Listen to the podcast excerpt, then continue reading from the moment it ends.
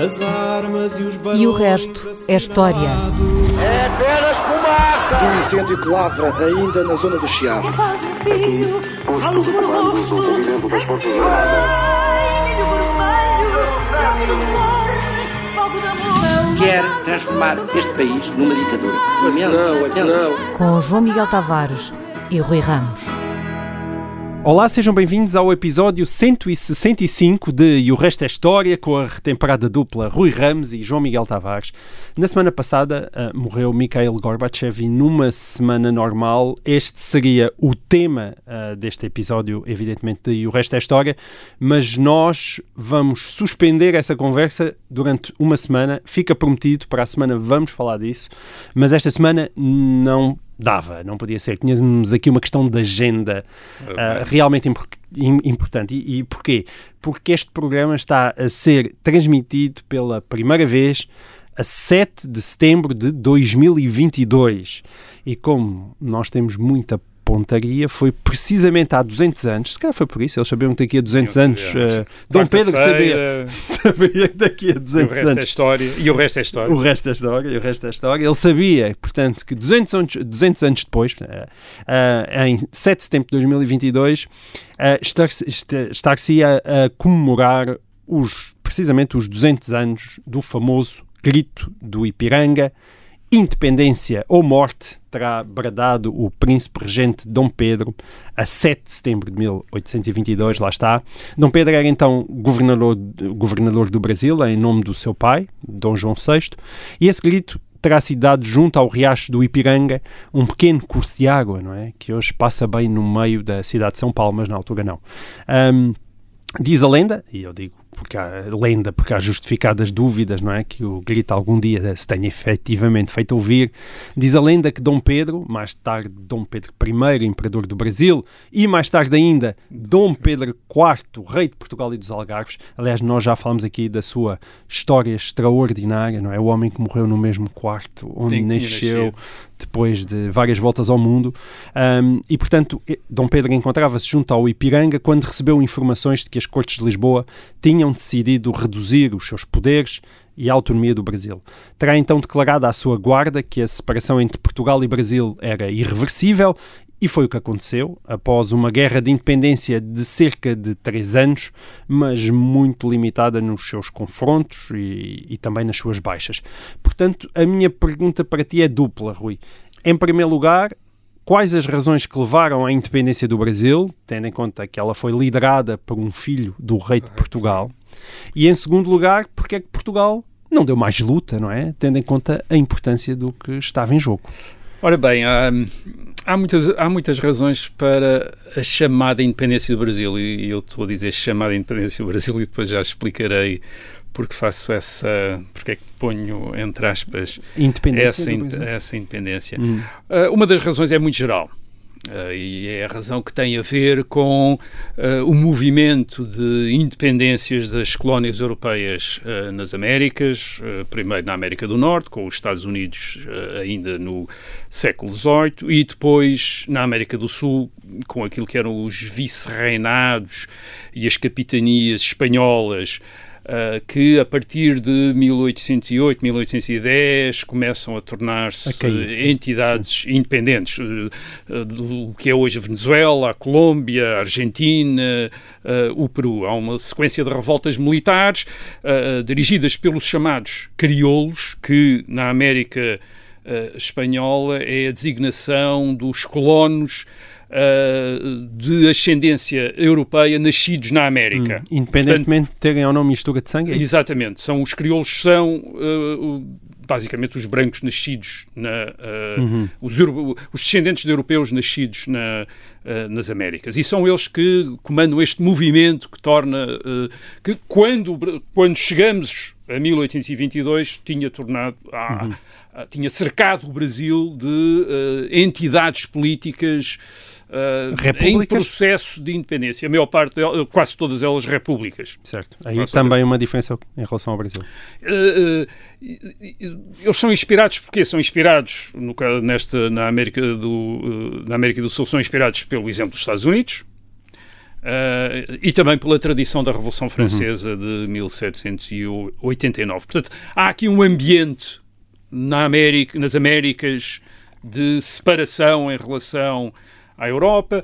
É um ambiente que é também uh, fomentado, ou pelo menos aprovado por aquela que é a maior potência marítima da época, a Inglaterra, que vê no processo de separação das colónias europeias em relação à, à, uhum. às potências europeias, uma forma de diminuir a influência das outras potências europeias na, nas Américas. Portanto, a Inglaterra tinha sido a primeira a sofrer o processo de separação com a, com a independência dos Estados Unidos, mas depois olha para estas independências das Américas Espanholas e para a própria independência da América Portuguesa com alguma boa vontade. Certo. Isto é uma maneira de, uh, de uma vez que uh, no fim das guerras napoleónicas a Inglaterra basicamente domina completamente o Oceano Atlântico, é uma maneira de garantir que se torna a principal influência europeia certo. nas Américas, uh, não direi fomentando, mas, mas uh, recebendo, com,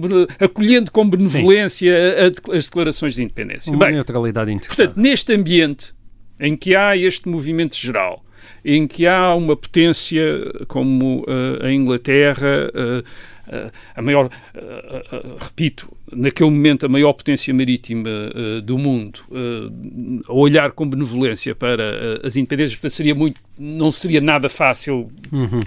conter o Brasil e por outro lado é de algum, é de algum modo Uh, percebe-se porque é que aquilo iria acontecer. Isto é, há uma expectativa de que vá acontecer.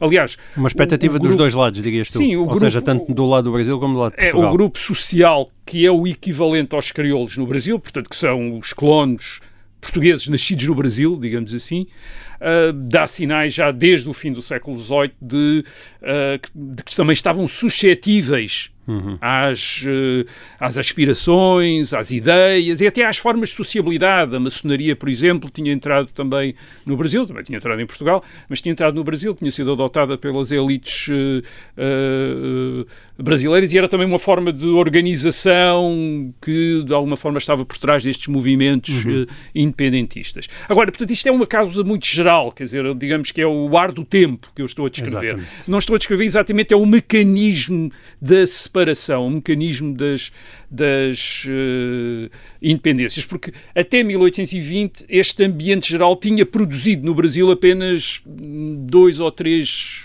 focos de hum. independentismo que tinham sido facilmente dominados e muito localizados. Certo. Portanto, não se tinha tornado um movimento generalizado hum. uh, entre as elites brasileiras. E o que tu estás a insinuar é que a mecânica da independência do Brasil foi muito diferente da mecânica das outras independências é, da América. Há uma singularidade no caso, no, no caso brasileiro. Uh, digamos que uh, há, alguma, há uma coisa em comum que é o impacto da ocupação francesa da Península Ibérica em 1808. Uhum. Uh, agora, o impacto é diferente no caso das colónias espanholas e no caso das uh, colónias portuguesas. No caso das colónias espanholas, o que aconteceu é que a família real espanhola é aprisionada por Napoleão Bonaparte, levada para a França, e, portanto, uma, uma grande parte do movimento das independências uh, na América Espanhola são uh, organismos constituídos localmente a reivindicar uma autoridade que deixou de existir em Espanha. Isto uhum. é, o uhum. rei já não já não há rei em Espanha e, portanto, eles assumem o poder nas Américas em nome do rei, alguns deles até em nome do rei, um rei que já não certo. está disponível.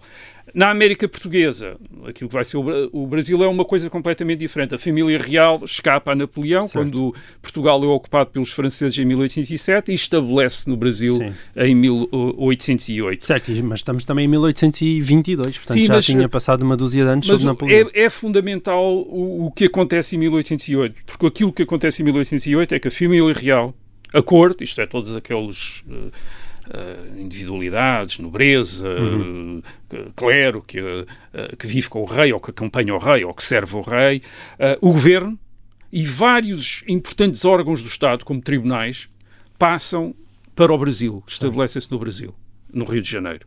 Portanto, o Rio de Janeiro passa a ser, de facto, a partir de 1808, a capital da monarquia portuguesa.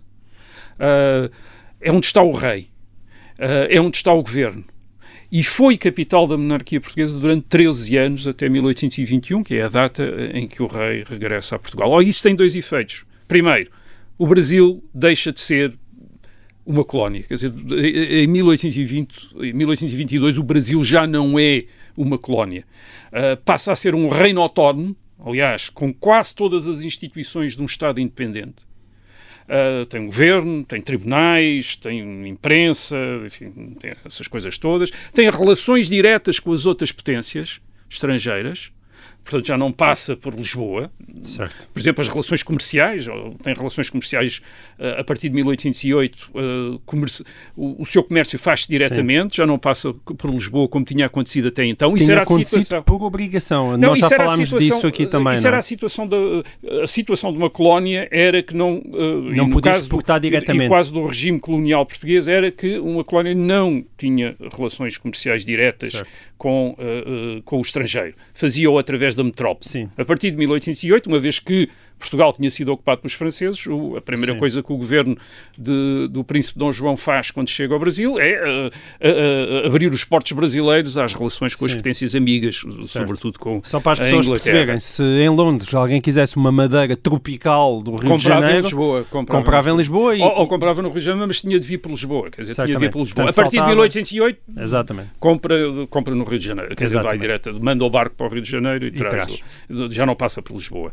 Aliás, Uh, quando chegamos a 1822, a monarquia portuguesa já não é como tinha sido durante séculos o Reino de Portugal e dos Algarves, é o Reino Unido de Portugal, do Brasil e dos Algarves, porque o Brasil já não é uma colónia, é um reino também. Sim. É um reino como Portugal. Está em pé de igualdade com Portugal. É um reino. Isso ainda antes da independência, não é? Antes Portanto, da independência, 1815. a partir de 1815, 1816. Uh, aliás, é quando Dom João VI sucede à, à mãe Dona Maria I como rei de Portugal que acontece esta elevação do Brasil a reino. Uh, uh, a, a reino. Uh, portanto, o que nós podemos dizer é quase, se pensarmos em termos coloniais, é, é quase como se tivesse, a partir de 1808, há uma, um processo de descolonização do Brasil. Então, o Brasil, quando chega a 1822, não é uma colónia, é um reino, tem o seu governo, okay. os seus tribunais, funciona autonomamente, não depende de, quer dizer, já não depende para, para aquele funcionamento, digamos, uh, regular, já não depende de Lisboa. Pelo contrário, uh, e esse é o segundo efeito dessa deslocação da corte uh, e do governo para o Brasil, Portugal é que depende do Rio de Janeiro. Eh, Portugal começa a ser visto já não como uma metrópole, o rei não está lá, o governo não está Sim. lá, mas como uma, para alguns, uma, uma, parte subordinada da monarquia que alguns equiparam uma colónia. Isto é, na prática, é uma colónia do Brasil. Hum. Uh, em Lisboa há um, há um governo uh, de uma regência que espera por ordens do Rio de Janeiro, que tem de esperar que, uh, por decisões do governo do Rio de Janeiro para sancionar aquilo que se decide em Portugal. Portanto, e, há, e há a ideia de que Uh, o governo do Rio de Janeiro, não, o governo não está, o governo da monarquia não está apenas no Rio de Janeiro, mas dá prioridade aos interesses do Brasil. Certo. Isto é, o Brasil é o que e, portanto, interessa. gente é em Portugal não estava a gostar. Porquê é que se explica a demora, não é? Tendo em conta que Napoleão já se tinha ido embora há tantos anos, uh, da corte, da permanência da corte no Brasil? É muito simples. Quer dizer, a, a, o rei e a corte convenceram-se, isto até era uma ideia que já existia antes de 1808, que é na América que a monarquia portuguesa pode ser uma grande potência. Uh, na Europa, no pequenino, rei de uh, no pequeno reino de Portugal, uh, a monarquia portuguesa terá sempre sujeita a potências maiores. e isso tinha-se visto em 1807, quando foi invadida, invadida e depois, para ser libertada, teve de depender de apoio inglês. Portanto, Portugal, a monarquia portuguesa, e estamos a falar da monarquia portuguesa porque é assim que eles pensam, não pensam em termos de territórios, pensam em termos de uma monarquia, uma monarquia uh, uh, transatlântica, uh, que inclui Sim. Portugal, o europeu e o Brasil. enquanto estiver na Europa, há de ser sempre uma potência subordinada às outras potências, e pelo contrário, no Brasil há a possibilidade de poder desenvolver-se até ser uma grande monarquia independente das outras potências europeias. E, portanto, eles estão fascinados por certo. essa possibilidade. Estão fascinados por uma outra possibilidade, que é a desagregação do Império Espanhol na América, abriu espaço para um novo processo de expansão do Brasil. Uh, já falámos aqui da conquista do Uruguai, de Montevideo, em 1816-17, uh, aquilo que tinha sido a colónia do Sacramento no século XVIII, é recuperada em 1816-17 uh, pelo governo do Rio de Janeiro, aproveitando precisamente a desagregação do Império uh, Espanhol na América. E havia outras possibilidades, isto uhum. é, de uh, aumentar o Brasil, isto é, tornar o Brasil ainda maior. Portanto, há esse grande fascínio com os recursos do Brasil, as certo. possibilidades do Brasil. O que é que isso faz? Faz com que Portugal comece a ser usado como uma espécie de armazém da, do reino do Brasil.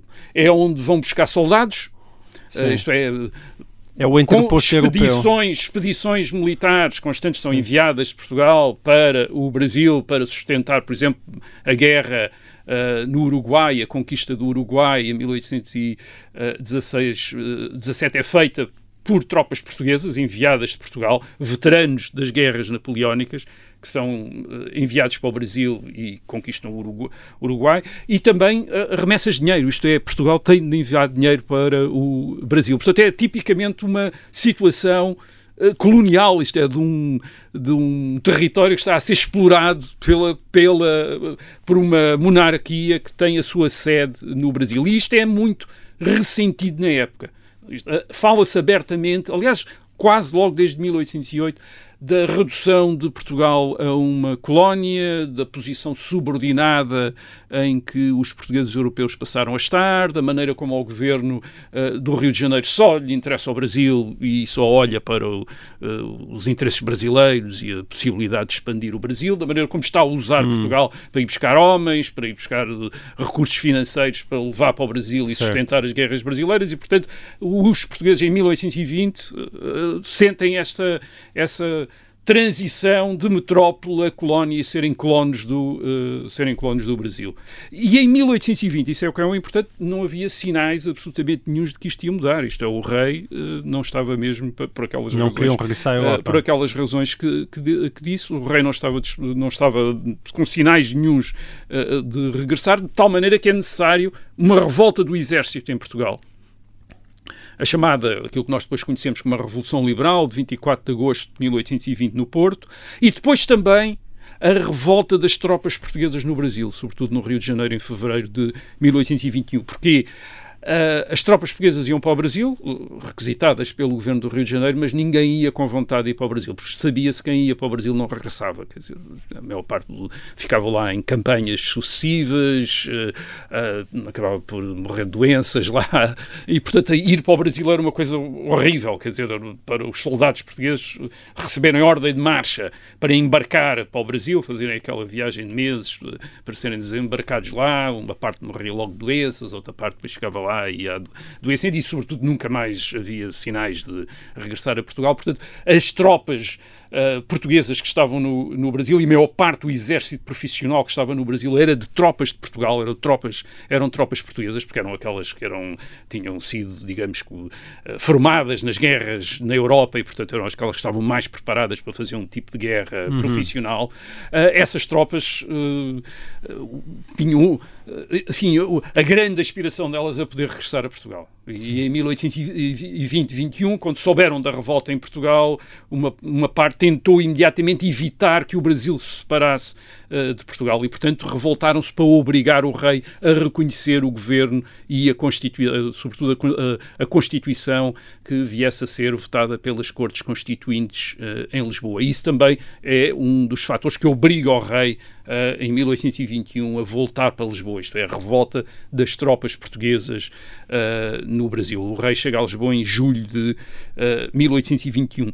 Portanto, aquilo que eu estou a, a, dizer é que temos, temos de analisar aquilo que chamamos a independência brasileira do, de dois pontos de vista. Um é o da autonomia e do processo de independência do Brasil, e outro é o da autonomia e também da independência de Portugal em relação ao Brasil. Isto é, são dois territórios que estão a tornar independentes um do outro e que estão a lutar para se tornarem independentes um do outro. Nenhum quer ficar uh, submetido ao, uh, aos outros. E, portanto, não, não se compreende este processo sem atender também esta vontade de independência que também há em Portugal. Uh, agora, se nós colocarmos a, a questão do ponto de vista das autonomias, isto é, a autonomia do Brasil e a autonomia de Portugal, a questão é perceber quando é que estas duas autonomias se tornaram incompatíveis. Isto é, porque é que na, os dois reinos não podiam ser autónomos dentro da mesma uh, monarquia. Uh, a partir de 1820 é isso que se nota, isto é, um, dentro da mesma monarquia não é possível os São dois serem incompatíveis, autónomos. não é? Há, há uma é essa incompatibilidade das autonomias. Bem, a, a explicação habitual, é aquela explicação que nós encontramos mais facilmente, até nos manuais de história, é um, é um é uma explicação que culpa as cortes constituintes uh, uhum. eleitas em Portugal por, esse, uh, por essa incompatibilidade. Isto é, as cortes constituintes, que são eleitas em Portugal em dezembro de 1820, uh, são eleitas para fazer uma Constituição, mas ao mesmo tempo assumem a soberania, que é o o poder supremo de fazer leis, quer dizer, é a soberania, uhum. e portanto acabam também por uh, o governo acaba também por depender das cortes constituintes. Isto não estão só a fazer a Constituição, Sim. mas na prática também a determinar quem é que é Sim. ministro e quem é, e quem é que Sim. não é ministro. Portanto, a fazer que política. É a transição da monarquia absoluta para uma monarquia liberal, não é? Sim, mas aqui, eh, enfim, eh, a ideia era que o governo continuaria a pertencer ao rei, mas de facto eh, o rei nomeia os ministros, mas acaba por. O, governo depende das, das cortes constituintes. Ora bem, esta, aquilo que geralmente se diz é que estas cortes constituintes começam a tratar mal o Brasil, isto é, tentar reduzir o Brasil àquilo que o Brasil tinha sido antes de 1808, a tal colónia. Uhum. Uh, uh, por exemplo, extinguindo uh, órgãos que, entretanto, órgãos do Estado que, entretanto, tinham sido constituídos no Brasil, como tribunais, dizendo, não, não, o Supremo Tribunal só há um em Lisboa, não há outro no Rio de Janeiro. É verdade que as, que as, que as cortes começam a fazer isso e começam a fazer isso um bocadinho um, à revelia do Brasil. Porque esta, estas cortes são uma, é uma Assembleia que tem 181 deputados, dos quais 100 eram eleitos em Portugal, 72 no Brasil e 9 nas outras posições ultramarinas uhum. portuguesas. Uh, portanto, isto, uh, os deputados correspondiam mais ou menos a, a, às populações que representavam. Portanto, havia uma certa proporcionalidade neste, nos 100 deputados Mas de a nível de portugueses ou de toda a população? Não, de toda a população. Uh, 100 deputados de Portugal. Uh, Havia mais população na altura em Portugal, em Portugal do que no Brasil, sim. Do que no Brasil vai... e do que nas colónias. Exatamente, a gente já, já falará ah. disso. Uh, Portugal tinha mais população que o Brasil, quer dizer, atenção, nesta altura. Portanto, não é o Brasil de hoje, isto é outra questão. Pois, pois às vezes as pessoas não percebem, imaginam contando que é o Brasil. as pessoas lá, toda a contando, gente. Com, contando com toda a gente. Índios na Amazónia. Portanto, os okay. cento os, estes 181 uh, deputados, de alguma maneira, representam proporcionalmente as várias, as várias uh, digamos, as várias populações hum. da monarquia portuguesa. O que aconteceu é que a Assembleia em Portugal começou a funcionar logo em janeiro de 1821, mesmo antes de serem eleitos e de chegarem os deputados brasileiros. Aliás, até ao fim do processo constituinte, em 1822, nunca todos os deputados brasileiros chegaram a Portugal, chegaram a Lisboa. Portanto, começou a, digamos, a decidir o destino da monarquia sem esperar pelos deputados do Brasil. Uh, portanto, os 100 deputados portugueses eleitos em uh, Portugal começaram imediatamente uh, assim, a definir a Constituição, etc. E depois os, os, brasileiros nunca foram os 72, porque foram sempre muito menos, porque uh, enfim, o processo de eleição no Brasil era moroso e durou 1821 o ano todo, e portanto em 1822, quando se deu a separação, ainda nem todos os deputados brasileiros tinham chegado, tinham chegado a, a Lisboa. Portanto, a explicação que se dá é, de repente, estes deputados portugueses eleitos em Portugal em 1800 e, uh, reunidos a partir de janeiro de 1821, começaram a, a, a decidir o destino da monarquia sem ouvir os deputados brasileiros e hum. sem atender aos interesses uh, do Brasil. Uh, a questão, e portanto a questão coloca-se como se as cortes constituintes tivessem, as cortes constituintes portuguesas de 1821, tivessem um, uma má vontade em relação ao Brasil, isto é, em relação à autonomia brasileira, e quisessem reduzir o Brasil a uma posição uh, subordinada. De alguma maneira, o resultado do que eles estavam a fazer era esse, isto é, reduzir o Brasil a uma posição subordinada em relação a Lisboa. Mas o objetivo não era exatamente o Brasil. Isto é, aquilo que eles estavam a tentar atacar não era o Brasil. Aquilo, portanto, o problema para eles não era o problema da autonomia do Brasil, era uma outra coisa. era aquilo que a autonomia do Brasil representava de ameaça para o tipo de Estado que as Cortes Constituintes estavam a tentar construir. E esse tipo de Estado era um Estado onde o governo, embora fosse um governo em nome do rei, dependia de um Parlamento. E dependia desse Parlamento que tinha sido eleito e estava em Lisboa, tinha a sua sede em Lisboa. Ora, se as Cortes aceitassem a ideia de uma autonomia do, do Brasil, isto é, de um outro governo no Brasil, uh, isso destruiria este, este, tipo de Estado que eles estavam a tentar uh, construir em Lisboa. Isto é, este Estado que dependia do Parlamento eleito e que funcionava em Lisboa com deputados do Brasil, mas que funcionava em Lisboa. Portanto, eles não queriam aceitar que o Brasil tivesse um outro governo alternativo. E em 1821 e 1822 a questão tornou-se até mais concreta. Tornou-se era uma prova de força entre as cortes constituintes em Lisboa e o príncipe real Dom Pedro que estava no Rio de Janeiro. E porquê? Porque o rei Dom João VI tinha voltado a Portugal, tinha submetido às cortes constituintes, tinha aceito o poder das cortes, mas tinha deixado no Brasil o príncipe real, Dom Pedro, então, que se tinha regente. tornado como regente do Brasil, isto é, governador do Brasil uhum. no Rio uh, de Janeiro. Uh, e o príncipe real, o que, o que ele vai fazer uh, no Brasil é começar a defender a autonomia do Brasil como uma maneira de defender o seu próprio poder, a sua a autonomia do seu, do seu governo. Portanto, as Cortes Constituintes em 1821-22, o, o conflito das Cortes Constituintes é com este novo poder um outro poder real, que é o de uma, um poder de uma, de uma figura real, uh, que é o do príncipe, no Brasil, é esse poder que eles estão a tentar diminuir e, e fazem-no de várias maneiras. Uh, fazem-no diretamente, uh, dando ordens ao Príncipe Real para regressar à Europa e até dizendo-lhe que vai fazer uma viagem para as outras monarquias europeias para se ilustrar, como nos dizem, para viajar um bocado. Um, e, e outra coisa que fazem é começar contra o poder do príncipe real, a, a, dar autonomia, isto é uma coisa curiosa, a dar autonomia às províncias brasileiras, isto é, não ao Brasil, mas às províncias brasileiras, uh, uh, iniciando um processo de eleição de juntas de governo nas várias províncias, nas várias províncias brasileiras. São juntas de governo eleitas localmente que ficam, cada uma delas, em relação direta com as uh, cortes em Lisboa. Hum. Isto é, aquilo que eles estão a diminuir é a diminuir certo. a autonomia do, do corpo do Brasil como um corpo político uh, unificado certo. e a favorecer a autonomia de cada uma das províncias brasileiras. Quer dizer, cada uma das províncias brasileiras terá, uh, isto é o Rio de Janeiro, São Paulo, Minas certo. Gerais, Pernambuco, Bahia, hum. terá juntas de governo, ao, ao, lado das quais há um governador militar uh, nomeado pelo governo em, hum. em Lisboa. Portanto, eles na prática Mas estão... essa divisão administrativa tinha sido aquela que tinha provocado o estilhaçamento das colónias espanholas na América. Sim, mas Isso neste para caso, Lisboa não era um problema. Eh, eh, neste caso, eles estão a tentar criar, a desmultiplicar governos no Brasil, governos autónomos no Brasil, esperando que cada um deles esteja dependente uhum. da, uh, do governo em Lisboa.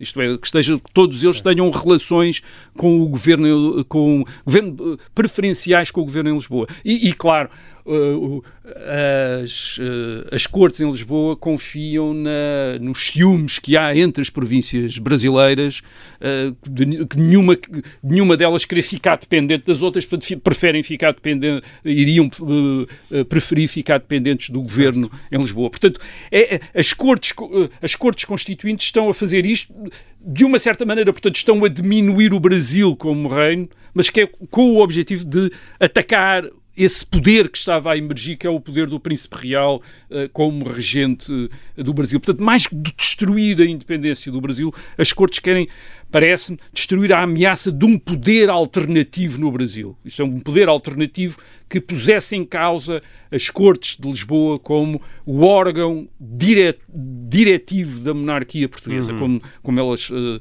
e, e, é isso, é, é esse o conflito em 1821-22, é esse o conflito que dá origem ao FICO em 1821, isto é, a recusa do príncipe real em regressar à Europa, e depois, em setembro de 1822, a sua decisão de se separar das cortes uh, constituintes, isto é, deixar de reconhecer as cortes constituintes em. Uh, em, em, Portugal. Portanto, estão a, as cortes, reparem nisso, as cortes portanto, estão a, a, destruir um governo centralizado no Brasil, mas a desmultiplicar os governos no Brasil, isto é, estas juntas de governo nas várias províncias. Hum. Uh, uh, mas em, em, Lisboa não se admitia que essa atitude poderia provocar precisamente a independência do Brasil? Uh, curiosamente, não, e nós temos até manifestações de deputados muito influentes, como é o caso do Manuel Fernandes Tomás, que era um, talvez o mais importante deputado nas Cortes de Lisboa em 1821-22, e, e percebe-se percebe duas coisas no Manuel Fernandes Tomás. A primeira, e talvez é a mais importante, é que ele admitia perder o Brasil.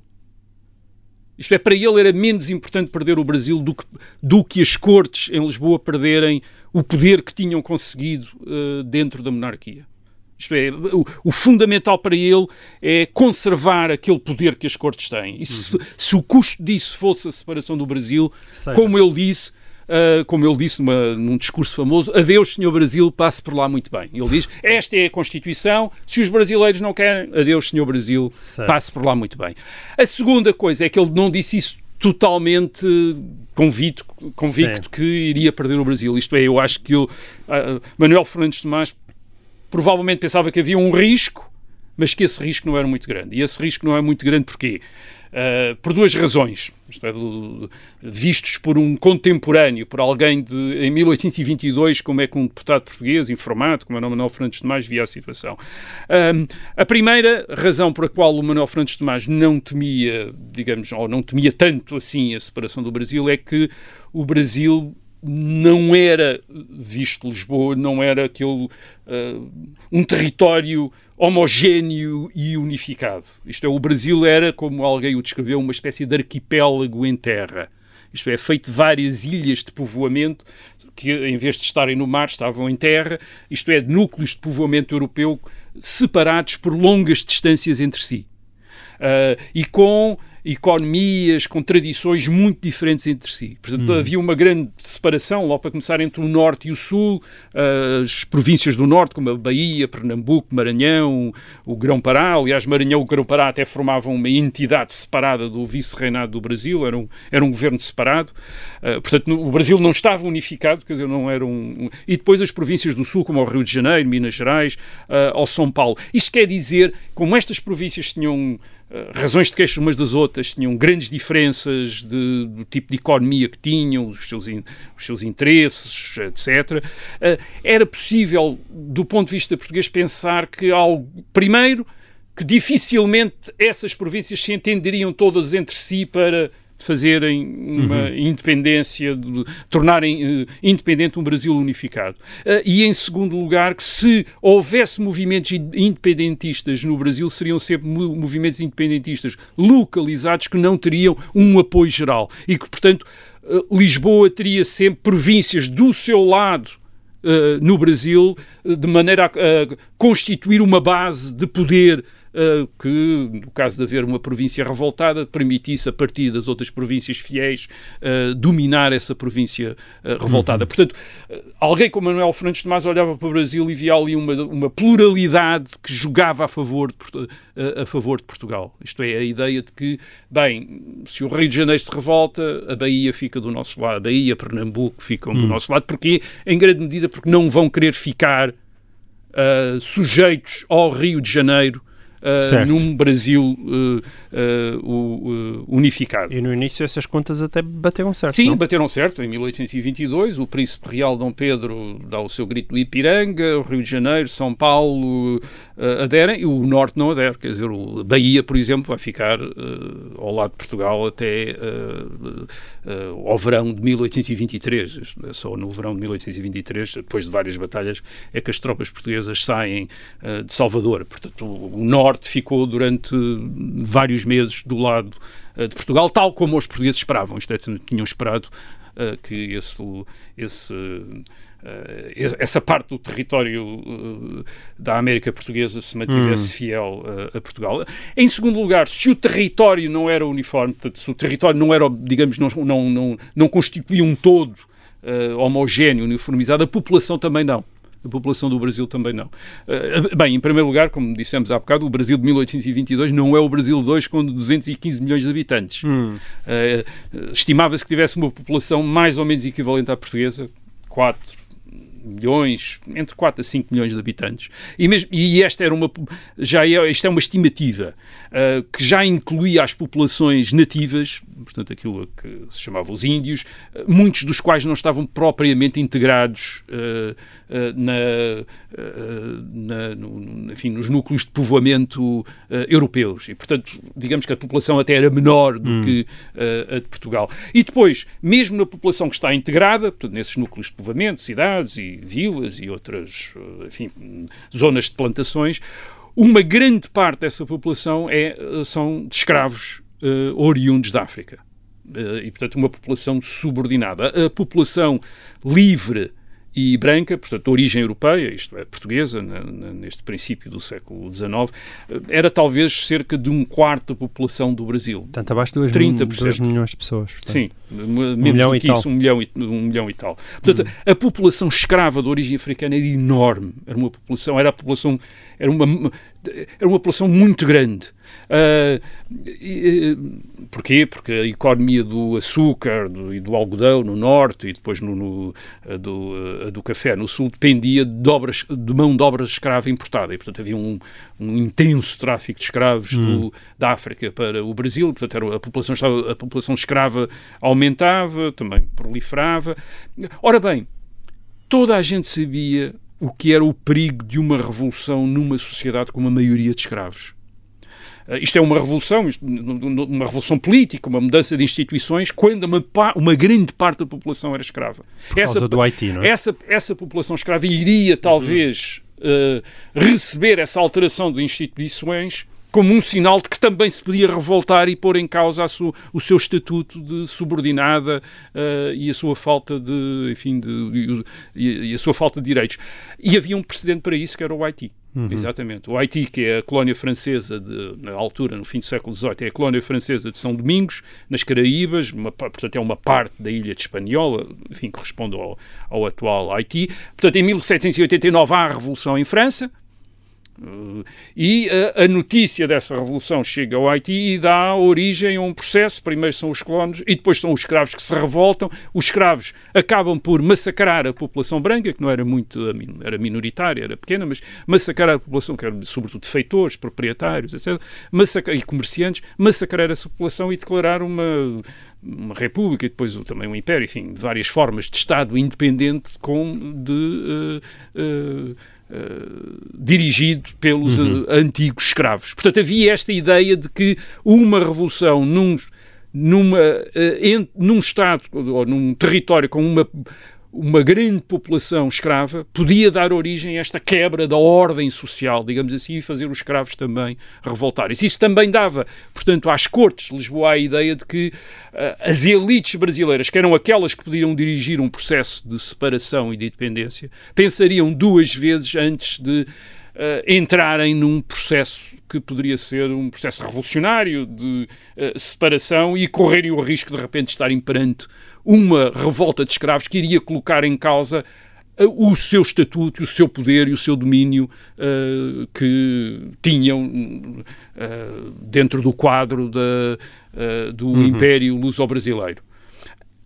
O que é que acontece aqui que, digamos, que as Cortes Constituintes talvez, não, não vou dizer subestimaram, mas, enfim, que perturbou estes cálculos? Bem, é precisamente o Príncipe Real. O Príncipe Real faz uma enorme uh, diferença. Faz uma enorme diferença de duas maneiras. Primeiro, o Príncipe Real atua como um polo de unificação para as várias províncias brasileiras. Isto é, de repente, as várias províncias já não estão a reconhecer o poder das elites de uma delas, mas a reconhecer, ao separarem-se de Portugal, o poder do Príncipe Real, a autoridade do Príncipe Real. Portanto, é o Príncipe Real e não é propriamente o Rio de Janeiro que está uhum. a tornar-se eh, independente, é Dom Pedro enfim, depois aclamado imperador do Brasil, que dirige a independência. Portanto, não é bem para Pernambuco sujeitar-se ao Rio de Janeiro, é reconhecer certo. o Príncipe Real. Nós estamos a falar de uma república, não é? Neste caso. Nós estamos a falar, estamos a falar, a falar de, uma império, de uma monarquia. Eh, e depois o facto do Príncipe Real estar à frente da separação e desta ter tomado a forma de uma monarquia o Império, também dá sinal de que esta é uma separação que não é uma revolução. Isto não é uma revolução. Isto é, iria manter a ordem e a hierarquia tradicional apenas separados de Portugal. Uh, uh, aliás, o príncipe real, curiosamente, o Dom Pedro, durante este processo, vai constantemente acusar as cortes constituídas em Lisboa de serem revolucionárias e, portanto, E tinha a- bo- também e tinha bons razão, e tinha isso, razão. tinha Portanto, o, o processo da independência brasileira é, é quase uma contra-revolução, isto Uhum. é, a resistência a- a- às cortes revolucionárias de Lisboa, que estão a alterar completamente Hum. aquilo que era o Reino Unido de Portugal e do Brasil, tal como ele existia Hum. em 1820. E, portanto, o- digamos que Dom Pedro está a defender a tradição, a tradição da autonomia brasileira criada entre 1808 e 1822. O, o papel do o Príncipe Real, o papel do Príncipe Real tem consequências a vários níveis contra Portugal e aquela pergunta que fizeste, então porque é que Portugal não reagiu? Não lutou mais, Não não é? lutou mais. Lutou, mas a luta é perturbada pela presença do Príncipe Real. De facto, isto é Hum. pela, pela intervenção do Príncipe Real e, sobretudo, a, o- a luta no sentido de um projeto de reconquista militar do Brasil. Isto é altamente perturbado pelo, pelo, pelo Príncipe Real. Primeiro, porque o Príncipe Real, durante o ano de 1821, portanto, já, ainda antes da, do, digamos, da separação, o Príncipe Real consegue que as tropas portuguesas saiam do Rio de Janeiro. Isto é, o sul do Brasil, tirando o caso de Montevideo, do Uruguai, mas o sul do Brasil já não tem tropas portuguesas em 1822 porque o Príncipe Real mandou-as regressar usando a sua autoridade como governador do Brasil e como autoridade do Brasil, mandou-as regressar a, a- a Lisboa, a Portugal. Tirou-as do Rio de Janeiro. Portanto, Portanto, as tropas também preparou- não se chatearam com isso. a- como as tu já tropas, não, as tropas foram-se embora, dizer, mas, mas de repente as cortes, as cortes de Lisboa não tinham um exército no sul para, digamos, impedir aquela, a, a constituição de um movimento grande de independência quando o Príncipe Real entendeu que isso devia eh, acontecer. Havia apenas presença militar portuguesa no norte, na Bahia, eh, portanto em Salvador, e, e no Uruguai, e no Uruguai eh, eh, na zona do, portanto, do atual Uruguai, na, na altura era uma província eh, do Brasil. Por outro lado, o facto de ser o, o Príncipe Real o protagonista da independência complicou também o trabalho da diplomacia eh, portuguesa, porque a diplomacia portuguesa, obviamente, tenta, a partir de, logo de 22, 23, eh, isolar o Brasil, isto é, dizer às outras potências europeias, atenção, isto é uns rebeldes, revoltaram-se, eh, o governo legítimo está em Lisboa e, portanto, eh, são uns, av- uns aventureiros que se revoltaram aqui no Brasil e que contestam a autoridade legítima Sim. do rei Dom João VI. Ora bem, todos os outros governos europeus eh, geralmente fizeram a observação, eh, mas quem está à frente daquilo é o príncipe real, quer dizer, Certo. é o filho de Dom João VI.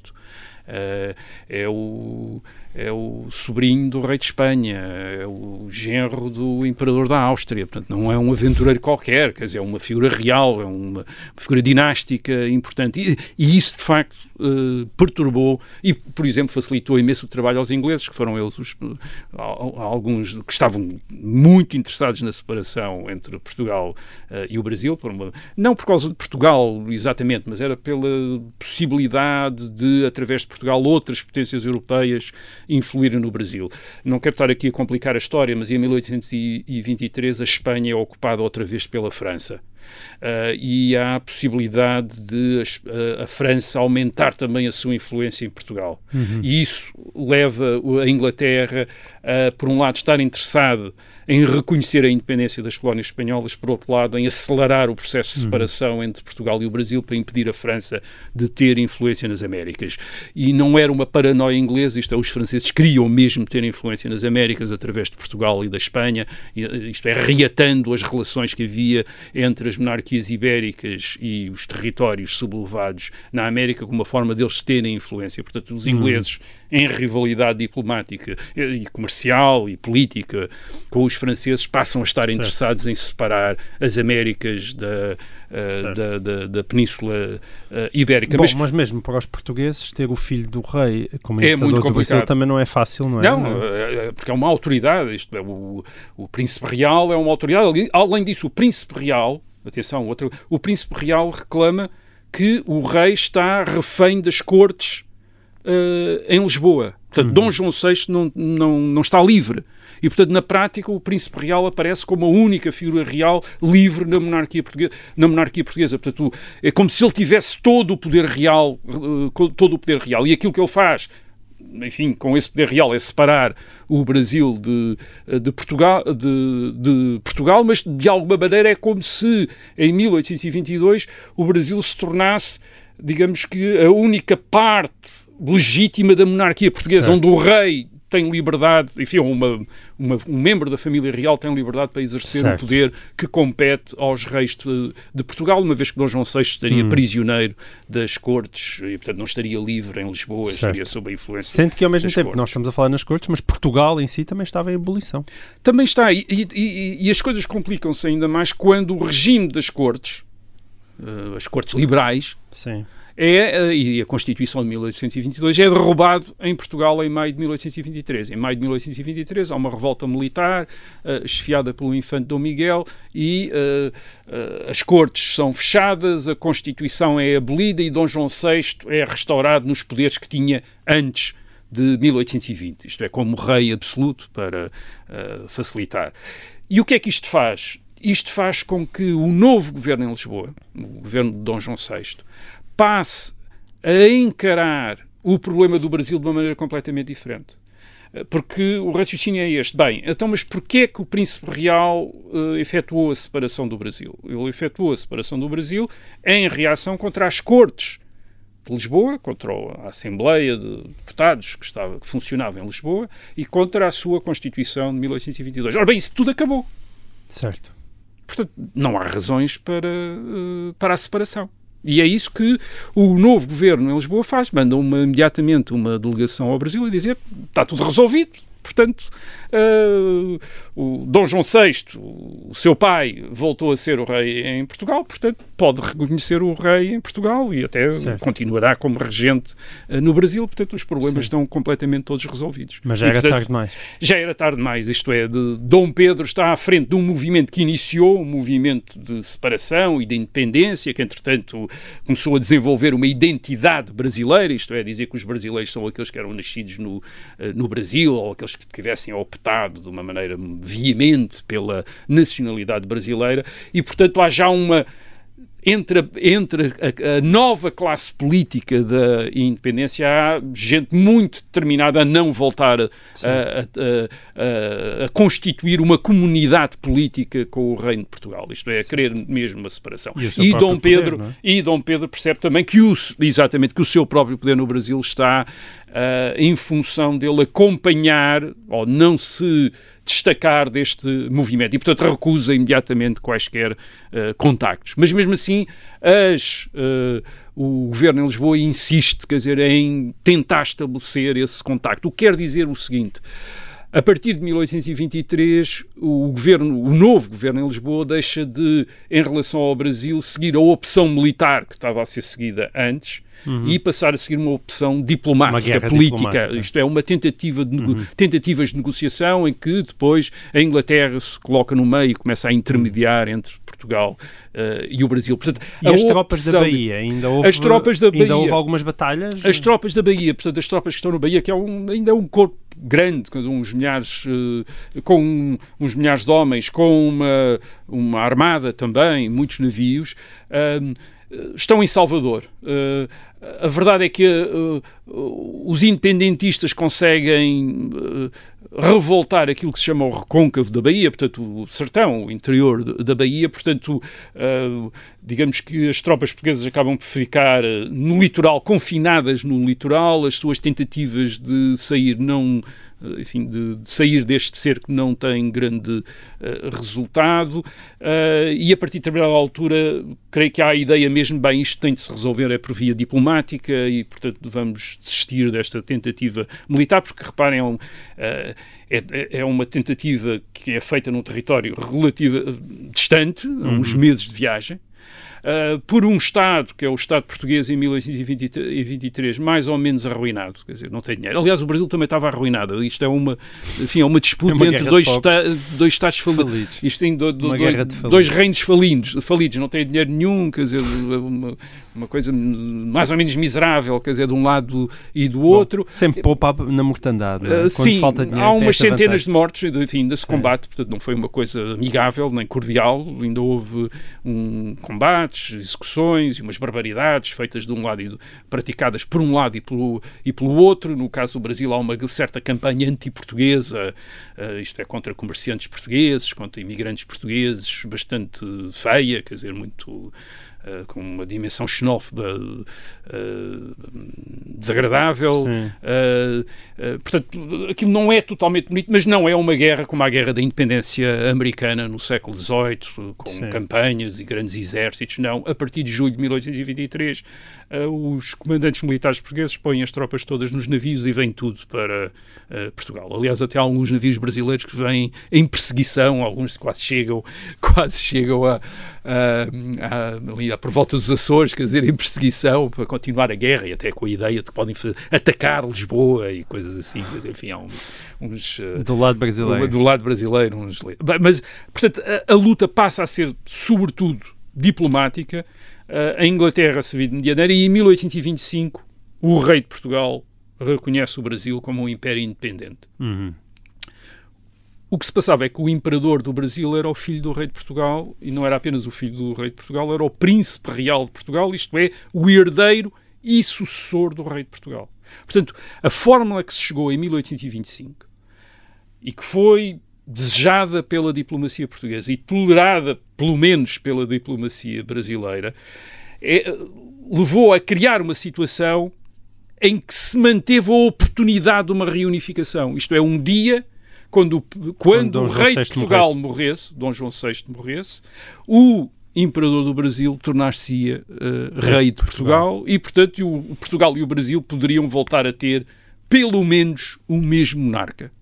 Pelo menos podiam voltar a ter Sim. o mesmo monarca e ficar numa, quase ficar numa situação como aquela em que Portugal e a Espanha estiveram eh, entre 1580 eh, e 1640, portanto uma monarquia com monarquias com o mesmo rei, quer dizer, com o mesmo rei, quer dizer, uma, hum. uma monarquia dual, que era assim que se hum. chamava hum. no século XVI e XVII, e portanto o Brasil e Portugal podiam vir a tornar-se uma monarquia dual hum. uh, no caso de o imperador do Brasil continuar uh, se tornar rei de Portugal e depois continuar e a verdade como é que rei de Portugal. Dom João VI morreu mesmo. Então, Dom João VI acabou por morrer em março de 1826 e Dom Pedro é aclamado rei de Portugal, em Lisboa. Uhum. Dom Pedro como IV. Dom Pedro IV. Uhum. Isto é Dom Pedro I do Brasil, Dom, Dom Pedro IV. Aliás, eh, quando ele sabe no Brasil, quando lhe chega a notícia de que o pai tinha morrido e depois que ele tinha sido aclamado uh, rei de Portugal como Dom Pedro IV, uh, ele é tentado a acumular o cargo de rei de Portugal com o do imperador do Brasil. Ele é tentado. Aliás, dá-lhe algum jeito. Uh, ele está então envolvido numa nova guerra no, na América, uma guerra por causa do Uruguai, enfim, com a, a, Argentina, estão a disputar uh, o Uruguai, e provavelmente talvez lhe tivesse passado pela cabeça que podia recorrer a tropas portuguesas. Dava jeito, uh, e portanto não era. acaba por ter de ceder porque uma parte dos seus conselheiros dizem, não, não, se o senhor se tornar rei de Portugal, enfim, se mostrar a intenção de manter-se rei de Portugal e, e, na prática, de repente, o Brasil voltar a fazer parte de uma monarquia com Portugal, de uma monarquia dual, eh, haverá uma revolta independentista contra, contra o Império, contra o Imperador e, portanto, tem de renunciar. Mas mesmo assim, ele não é capaz de renunciar completamente à coroa portuguesa. Ele, faz, ele abdica, mas abdica na filha, Dona Maria II, que é uma, uma menina, uma, uma menor, Portanto, isso aí dava-lhe logo uh, a possibilidade de continuar como sendo tutor da filha uh, a ter um papel no, uh, em Portugal, mas faz mais. Ele abdica com condições, que é uma coisa que às vezes as pessoas não reparam. Diz em 1826 ele foi rei de Portugal durante uns dias quase e depois abdicou. Não, ele abdicou com condições em maio de 1826. Com condições, o que quer dizer que continua a ser rei de Portugal.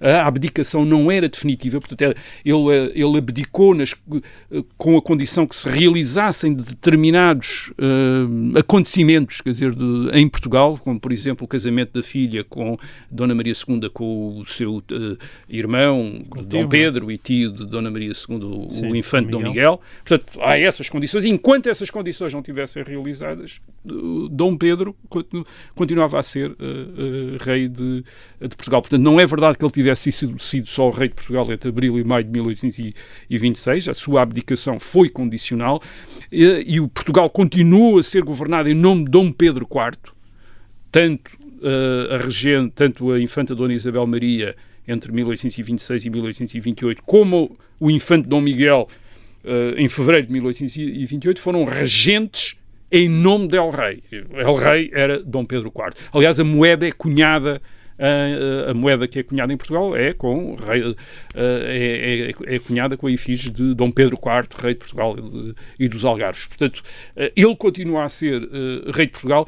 Os embaixadores brasileiros na Europa, curiosamente, passam a tratar às vezes de assuntos portugueses em nome do rei de Portugal, que é o imperador do Brasil, curiosamente. E, portanto, Dom Pedro só vem a abdicar definitivamente em julho de 1828. É aí que ele faz a abdicação definitiva. Uh, enfim, entretanto, antes disso, em 1826, tinha dado a Portugal a mesma Constituição que tinha dado ao Brasil. Ele, em 1824, tinha dado uma Constituição ao Brasil e, em 1826, dá uma Constituição a Portugal, em que basicamente é o mesmo documento. Ele arriscou onde estava o Império do Brasil, põe Reino de Portugal. Ele, literalmente andou a arriscar aquilo e depois adaptou a Câmara, criou uma Câmara dos Pares para Portugal, não, não havia no, no, Brasil, para pôr a nobreza, a nobreza portuguesa, mas basicamente é a mesma, é a mesma, é a mesma Constituição. No Brasil, bem, o Dom Pedro, para. para portanto, aquilo, aquilo que estou a dizer é que Dom Pedro, depois de 1826 e durante vários anos, tentou ter um papel, isto é, ter, ter um papel no governo de Portugal. Uhum. Portanto, fez aquela abdicação condicional em 1826, mas, mas só em julho de 1828 é que fez a, a, a, abdicação definitiva. Portanto, dois anos andou ali, digamos, numa posição ambígua, uhum. em que a qualquer momento podia reclamar outra vez o trono de Portugal, isto é, toda, toda a plenitude do seu, uh, do, do, do, enfim, do seu eh, poder real em Portugal. Uh, para perceber isso, porque é que porque é que Dom Pedro pôde fazer isso? Eu falei da, daqueles que no Brasil, uh, independentistas, se opunham a esta ligação, mas havia também uma parte que, que via favoravelmente essa ligação é que o Brasil de 1822 não é também o Brasil de hoje por outra razão. é que uh, a população europeia brasileira em 1822 é, é de origem portuguesa, completamente. Isto é, ainda não tinha havido as migrações de outras populações europeias, italianos, uh, uh, alemães, que vão diversificar, digamos, a população, do, as origens da população que tem ascendentes na Europa nos séculos XIX e XX. Depois passa a haver brasileiros com ascendentes uh, italianos e alemães, mas em 1822 são todos de origem portuguesa. Uhum. Uh, portanto, todas aquelas elites brasileiras, os administradores, o clero, os grandes proprietários, os grandes comerciantes, eram quase todos descendentes de indivíduos nascidos em Portugal, ou então eles próprios nascidos em Portugal. Certo. Isto é, há muitos brasileiros independentistas, curiosamente, são, são portugueses no sentido que nasceram em Portugal. Só dar aqui um número: uh, um terço dos ministros dos governos da independência brasileira entre 1822 e 1831, portanto, na primeira década da uhum. independência uhum. do Brasil, um terço dos ministros tinham nascido em Portugal. Portanto, eram portugueses, quer dizer, nascidos em Portugal, mas que tinham assumido portanto, tinham-se identificado com o Brasil. A mesma coisa se passava com muitos dos comandantes militares, muitos oficiais portugueses, em 1822, até por uma questão de lealdade para com o príncipe real, Uh, tomaram a causa brasileira, tomaram, uhum. uh, assumiram a causa brasileira e eram, aliás, alguns deles até heróis militares, heróis militares portugueses. um deles era o General Lecor, que por acaso tem o um nome francês, mas era, Brasil, mas era português, nascido no Algarve, quer dizer, e, e toma o partido do, do, Brasil por fidelidade ao, ao, ao príncipe real. Portanto, esta portanto, o, digamos, Dom Pedro no, no Brasil, o imperador é visto também, e de alguma maneira alguma relação com estes portugueses, com esta influência portuguesa no Império. Uh, uh, e, e, de alguma maneira é visto também por, por outros independentistas como representando uma espécie de uma ascendência portuguesa dentro do Império uh, brasileiro. A ascendência destes portugueses no sentido de portugueses uh, isto é, europeus nascidos em, uh, hum. uh, em Portugal. E eles, desde cedo, que esses, esse, essa oposição é uma oposição contra Dom Pedro, que desde cedo um, vai martelar na ideia de Dom Pedro, afinal, continua a ser português, ele é, é, nasceu em Portugal, os seus principais conselheiros na corte são portugueses, os seus amigos políticos são portugueses, está rodeado de portugueses. É verdade que fez a independência do Brasil, mas ele de facto pensa em Portugal e Hum. quer, uh, e quer enfim, arranjar uma oportunidade para ligar os dois, uh, os uh, dois dois- reinos. Sim. Um, e, e isto faz com que Dom Pedro, em relação a Portugal, tenha grandes aspirações, mas ao mesmo tempo se sinta um bocadinho limitado, isto é, a, a não querer dar uh, pretexto à sua, aos seus opositores no Brasil, e ele tinha opositores, tinha gente que queria fazer também uma república e não um império, Uhum. e, e, portanto, achava que a independência do Brasil só seria consumada quando o Brasil fosse uma república e tirasse esta dinastia portuguesa e todos os portugueses que rodeavam esta eh, dinastia. Esta vontade de independência eh, no Brasil, que perturbava, portanto, a possível reunificação ou, ou uma relação privilegiada entre os dois reinos, tinha também uma contrapartida em Portugal.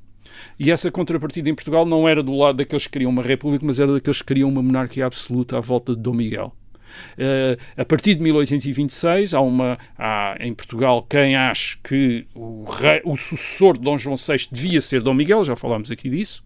E uma das razões que invocam para isso é dizerem que Dom Pedro é brasileiro. Dom Pedro é brasileiro. O que, quer dizer, o que é que isso quer dizer? Não quer dizer apenas que uh, Dom Pedro, por ser brasileiro, não tem direito a ser rei de Portugal.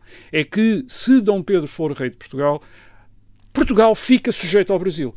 Porque o rei continuará no Brasil. Certo. E, portanto, ficará sujeito ao Brasil, ficará sujeito ao, ao, à influência dos brasileiros. E, portanto, uma parte do Que movimento... mesmas, uh, curiosamente, as mesmas críticas da, As mesmas das, críticas. das Uma- cortes é, uma parte do movimento miguelista a partir de 1826 tem uma dimensão que é uma dimensão, digamos, constitucional, querer um rei independente, um rei absoluto, mas também tem esta dimensão nacionalista, isto é, de querer a independência de Portugal contra o Brasil. E em 1828, quando Dom Miguel regressa a Portugal, depois de ter estado exilado eh, a partir de 1824, há dois anos exilado, em 1826 regressa, eh, em 1828, 28. aliás, regressa a Portugal, aliás, está há quatro anos exilado, entre 1824 e 1828, regressa em 1828 eh, eh, a Portugal e quando é aclamado, primeiro como, como lugar-tenente do irmão Dom Pedro, portanto, regente em nome de Dom Pedro, e depois é aclamado